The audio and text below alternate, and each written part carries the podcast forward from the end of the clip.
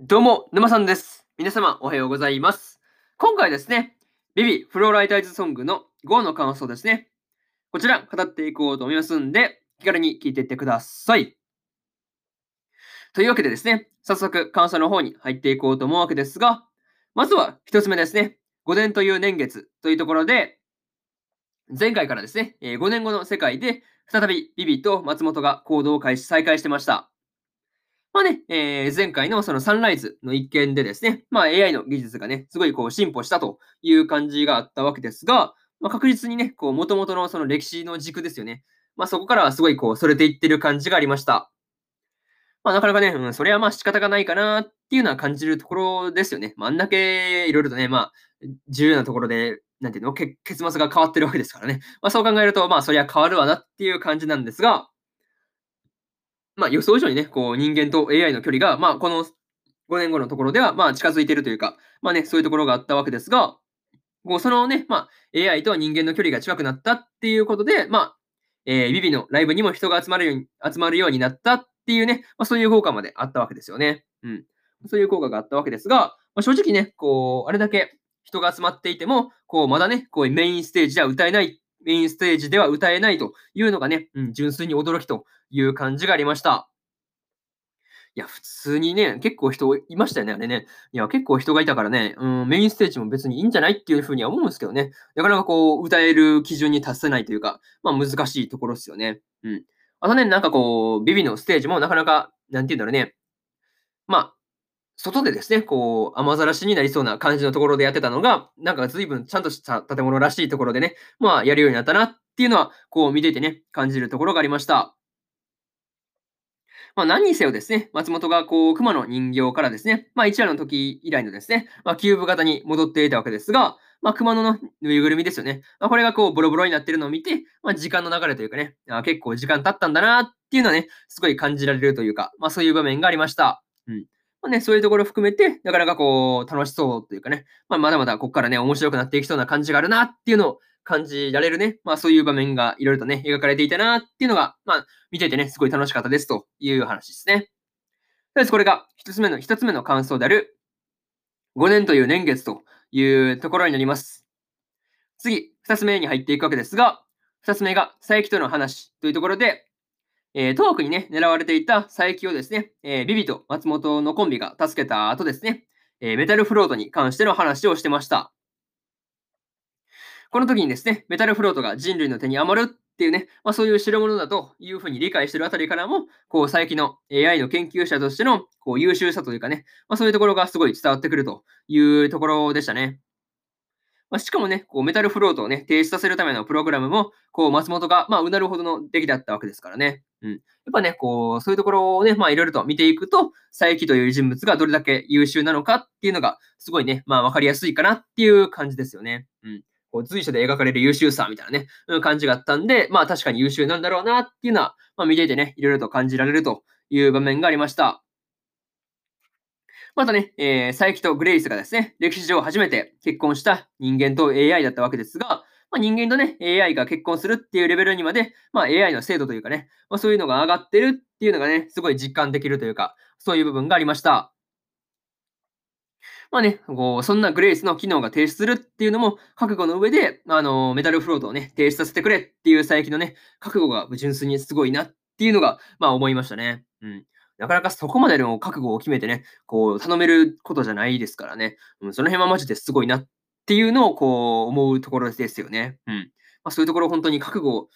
なんかそうそう、なんかそう簡単に覚悟って決められるもんじゃないですからね。まあ、そう考えると結構悩んでたりもするんだろうとは思うんですけど、最終的にね、こう、情に流されることなくね、あの、メタルフロートを停止させるっていう目的のために動けるっていうのは、まあ、純粋に、この佐伯っていう人がすごいなっていうふうに思ったという話で、えー、二つ目の感想である佐伯との話というところ終わっておきます。で、次ですね、えー、3つ目、メタルフロートにてというところで、まあ実際ね、20年先の技術であるメタルフロートですよね。これをビビと松本が見て回っていたわけですが、確かにね、うん、見た感じ、まあパッと見ね、パッと見だけでもこう人類の手に、人類の手には余る場所だなっていうのは感じられる、そういう場面がありました。でもね、ここであの出てきた M がですね、客人をもてなそうと頑張ってるっていうのを見てると、なんかね、こう、どことなくね、こう雑というか、まあそういう部分はあるんですけど、まあ、雑というか、まあ、至らない部分というかね、まあそういう部分はあるんですけど、まあね、なかなかこう、頑張ってる姿を見ててね、嫌いになるっていうのは無理なんで、普通にそう嫌いになれそうにないというふうにね、うん、感じたりしました。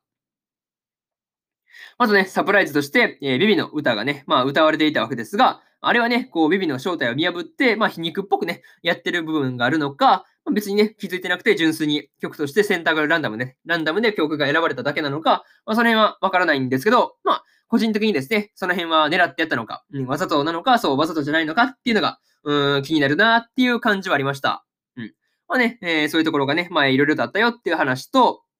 まあ、そんなね、えー、M がですね、こう、託児と、託児書としてのね、えー、夢を見てるというところですよね。未来の夢を見てるっていうのを、まあ、提出させるっていうのがね、こう見ていて辛いところがありました。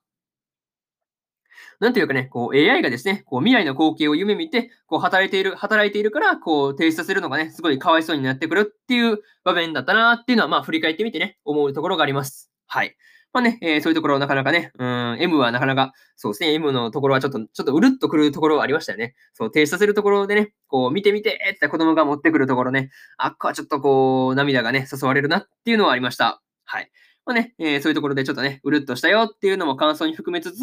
えー、3つ目の感想である、メタルフロートにてというところ、割っておきます。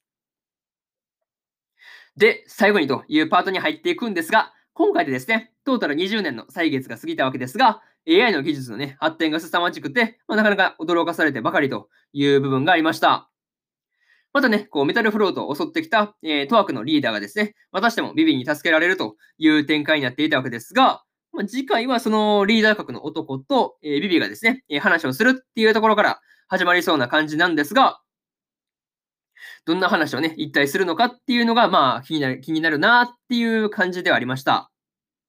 まあね、あの、ビビってね、本当こう、次回以降の話がね、どう展開していくのかがね、予想つかない感じにいって、なね、進んでいくというか、うん、そういう部分があるんで、まあね、見ていて楽しすぎるっていうので、まあ、うん、ついついね、もうどんどんどんどん次、次、次ってね、すごい見たくなるっていう感じはありますね。うん。まあ、そんな感じで、6話もね、どうなっていくのか楽しみですというところで、えー、今回のビビ、フローライタイズソングのえー、5話の感想ですね。こちら終わっておきます。で、今までにもね、今までにも、え1話から4話の感想は、それぞれね、過去の放送でペラペラ喋ってますんで、よかったら、え過去の放送もね、合わせて聞いてもらえるとですね、えより一層、ビビフローラ、フローライトアイズソングの、えアニメの方ですね、え楽しめるかなっていうふうに思うんで、よかったら、え聞いてみてくださいという感じですね。はい。っていうのと、えー、そうですね、今日は他にも2本更新しておりまして、ブルーリフレクションレイの、えー、第3話の感想と、テンスラ日記の4話の感想ですね。この2本更新してますんで、よかったら、えー、こっちもね、聞いてみてください。っていうのと、えー、明日ですね。えー、明日はですね、3本更新する予定でして、究極進化したフルダイバー RPG が現実よりもクソゲーだったらの第3話の感想と、スーパーカブの第4話の感想、そしてですね、髭を剃る、そして女子高生を拾うの第4話の感想ですね。この3本をですね、1、2、3と更新するんで、よかったら明日もですね、ラジオの方聞きに来てもらえると、ものすごく嬉しいですというところで、本日3本目のラジオの、3本目のラジオの方終わっておきます。えー、以上、ノーさんでした。それでは次回の放送でお会いしましょう。それじゃあまたね。バイバイ。